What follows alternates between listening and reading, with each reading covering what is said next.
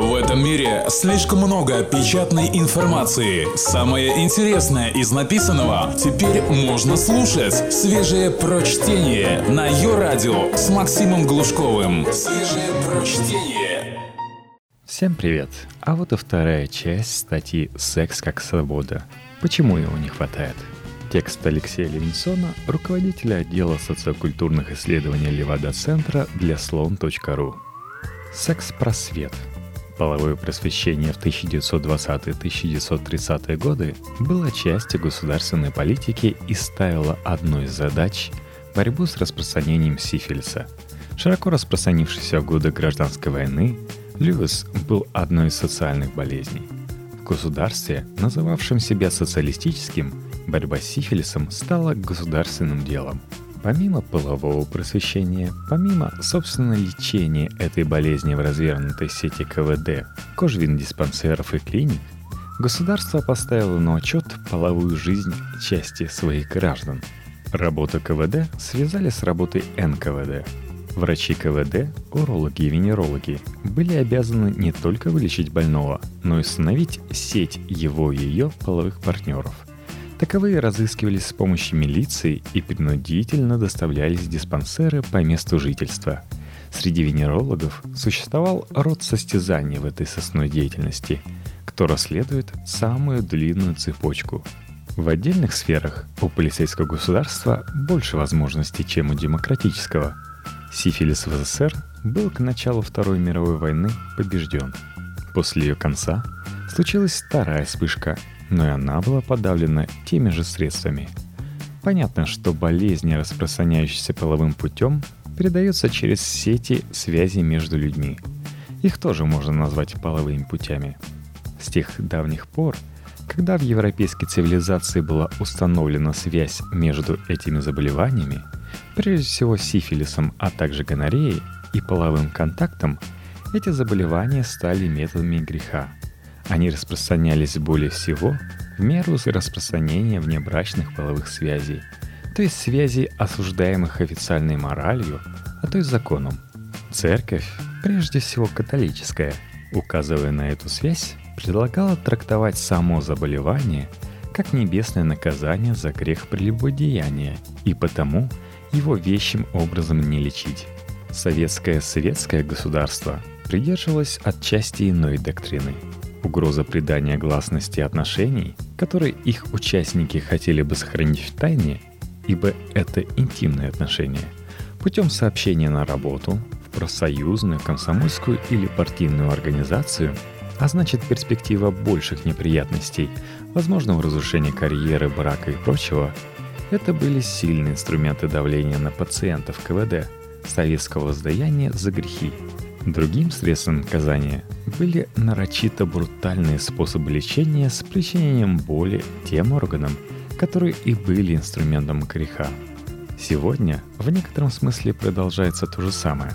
Секс наказан, он поставлен в темный угол. О нем не следует говорить. По крайней мере, говорить всерьез и позитивно. При личном сексе считается подшучивать или говорить непристойности, рассказывать сальные анекдоты – Наши депутаты и многие их избиратели вообще не способны говорить о сексе спокойно.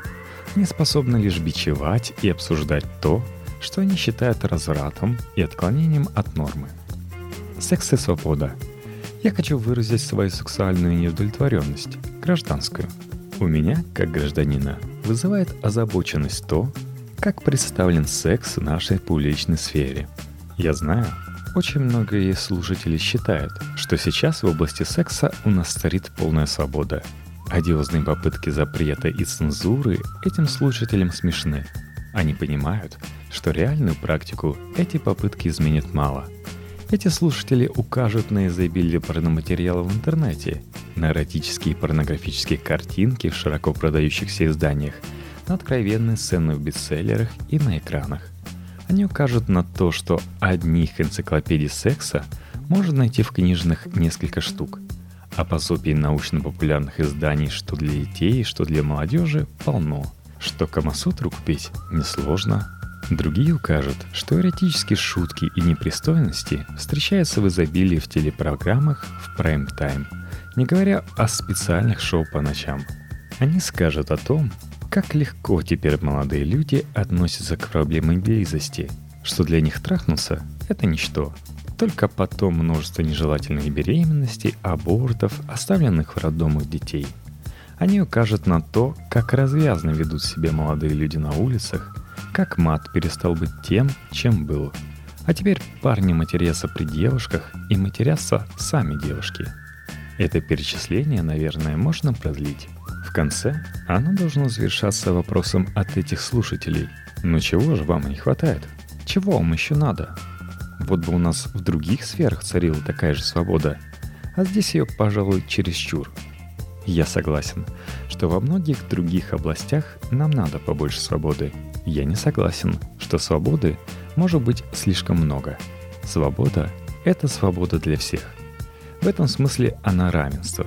И какие-то члены общества начинают говорить, что ее слишком много тогда, когда это равенство нарушается когда этой свободы у других больше, чем у них.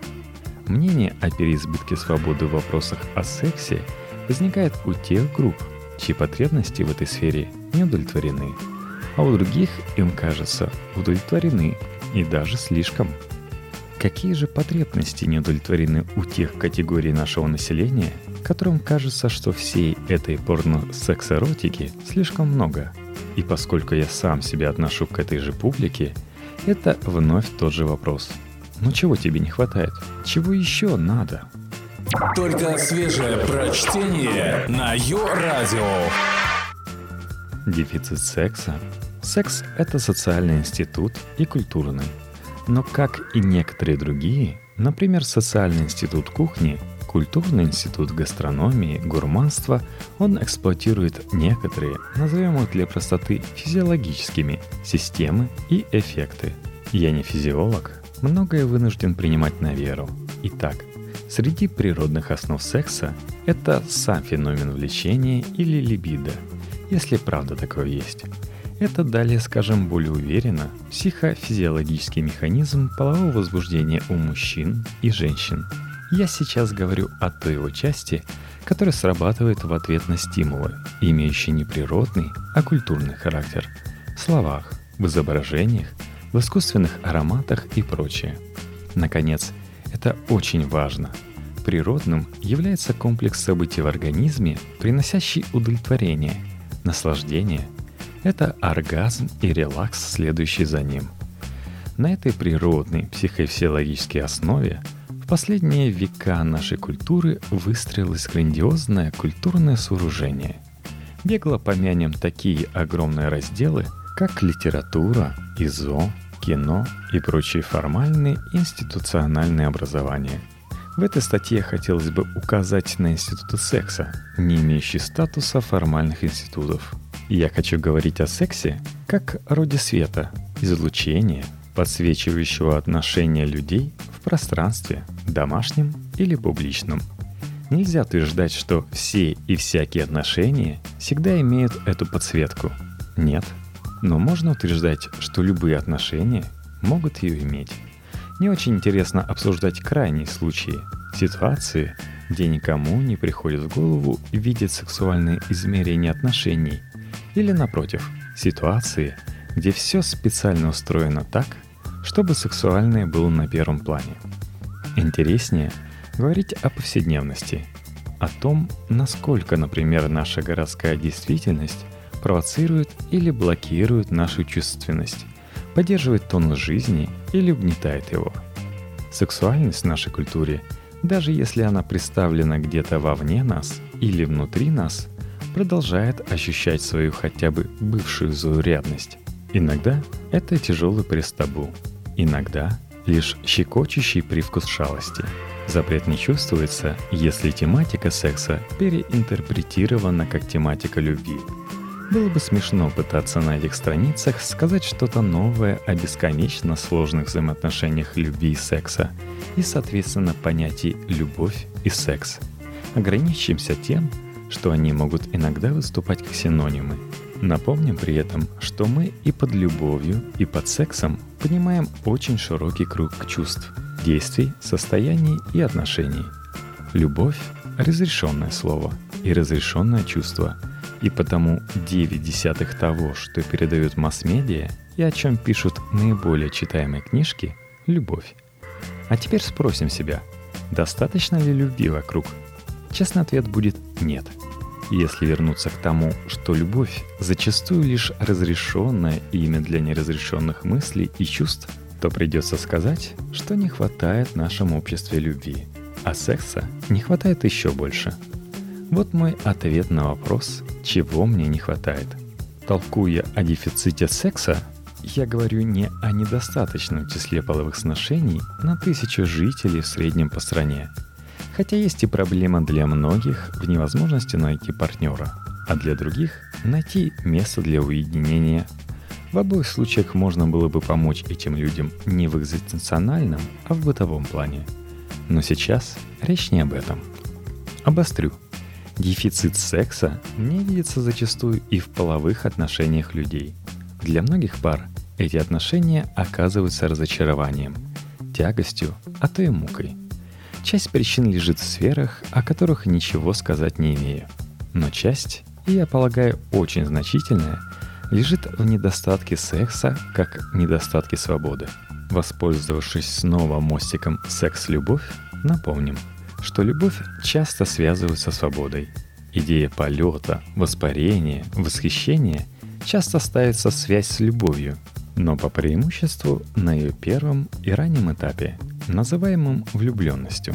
Любовь со стажем, любовь рутина вызывает сочувствие.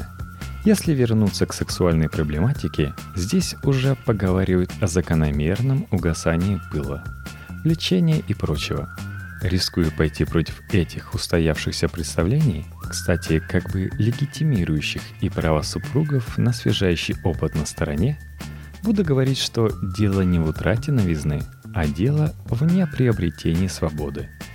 Секс — это свобода, обретаемая партнерами, нашедшими друг друга, сошедшимися друг с другом. Если нашли, сошлись, но свободу не обрели, не построили для себя, значит это не секс. Оставьте этому скучные слова «половые сношения», то же самое относится и к тем, чей сексуальный дебют был разочаровывающим. Тем, кто в свои молодые годы занимается сексом, чтобы быть как все. А на самом деле ей ему это вовсе не надо. Сексом нельзя заниматься, как нельзя заниматься любовью. Ведь нельзя заниматься жизнью. Так говорят о вещах, в которых нет свободы. Секс как жизнь. О какой свободе говорит автор – о свободе принимать разные позы, о свободе ходить налево, свободе от обязанностей и обязательств. Все те, кто подумали именно это, не желают понять основной посыл этого текста. Им этот посыл чужд. Те же, кто соглашается думать о свободе, скажем так, метафизической, давайте думать вместе. Секс как отношение, высвобожденные от выше обсужденных природных необходимостей и автоматизмов, не обладают принудительностью. Это отношения по выбору, потому вполне свободные. Это отношения только взаимные и потому вполне равноправные. Это отношения, выстроенные над природным, потому вполне человеческие. Нетрудно заметить, что автор перечисляет характеристики нисколько не специфические, и нетрудно угадать в них либеральную ноту, ноту о свободах, о личности. Именно так Секс есть микромодель отношений свободных и осененных культурой граждан. Они строят свой интимный мир таким, каким видят или хотят видеть мир большой. В таком мире не скучно, он не надоедает. Он или секс как его модель и клеточка все время позволяет в него вкладывать и из него получать. Те, кто читал эти строки, скажут, мы это давно знаем про любовь. Отвечу, конечно да. Смысл говорить это снова только в том, что у секса есть его главный язык – язык телесности, физической близости, на котором можно еще раз сказать все то же самое и про права, и про взаимность, и про равноправие. Штука в том, чтобы уметь говорить такое на этом языке. Для того, конечно, нужны все эти пособия и камасутры. Но главное условие – согласие участников на их общую и совместно создаваемую свободу – Именно она включает концерт физиологических механизмов. Половыми органами становятся все органы. Эрогенные зоны – это все, чего не коснись. Сексуальные стимулы – все, на что не взгляни. Так, во время соития. Но главное, о чем речь в этом тексте – так секс окрашивает и всю жизнь этими воспоминаниями и предвкушениями, этими метафорами и совпадениями, этим чувством свободы или тяги к ней. Сексуальная революция – это не революция в том, как люди осуществляют половые сношения. Это революция даже не в том, что люди говорят и думают о таковых, а в том, что они открыто делятся друг с другом этими мыслями и словами. Перейти к свободе в этих вопросах, столь долго бывших под грузом табу, очень непросто. Может помочь спокойный разговор о том, что такое секс, зачем нужны людям эти отношения, как они связаны с любовью, честью и другими важными вещами. Для такого разговора нужна, что называется, площадка. Нужны охотники заняться этим всерьез. Нужны тексты, кейсы, модели диалога. Нужны желающие и нужны подобающие слова.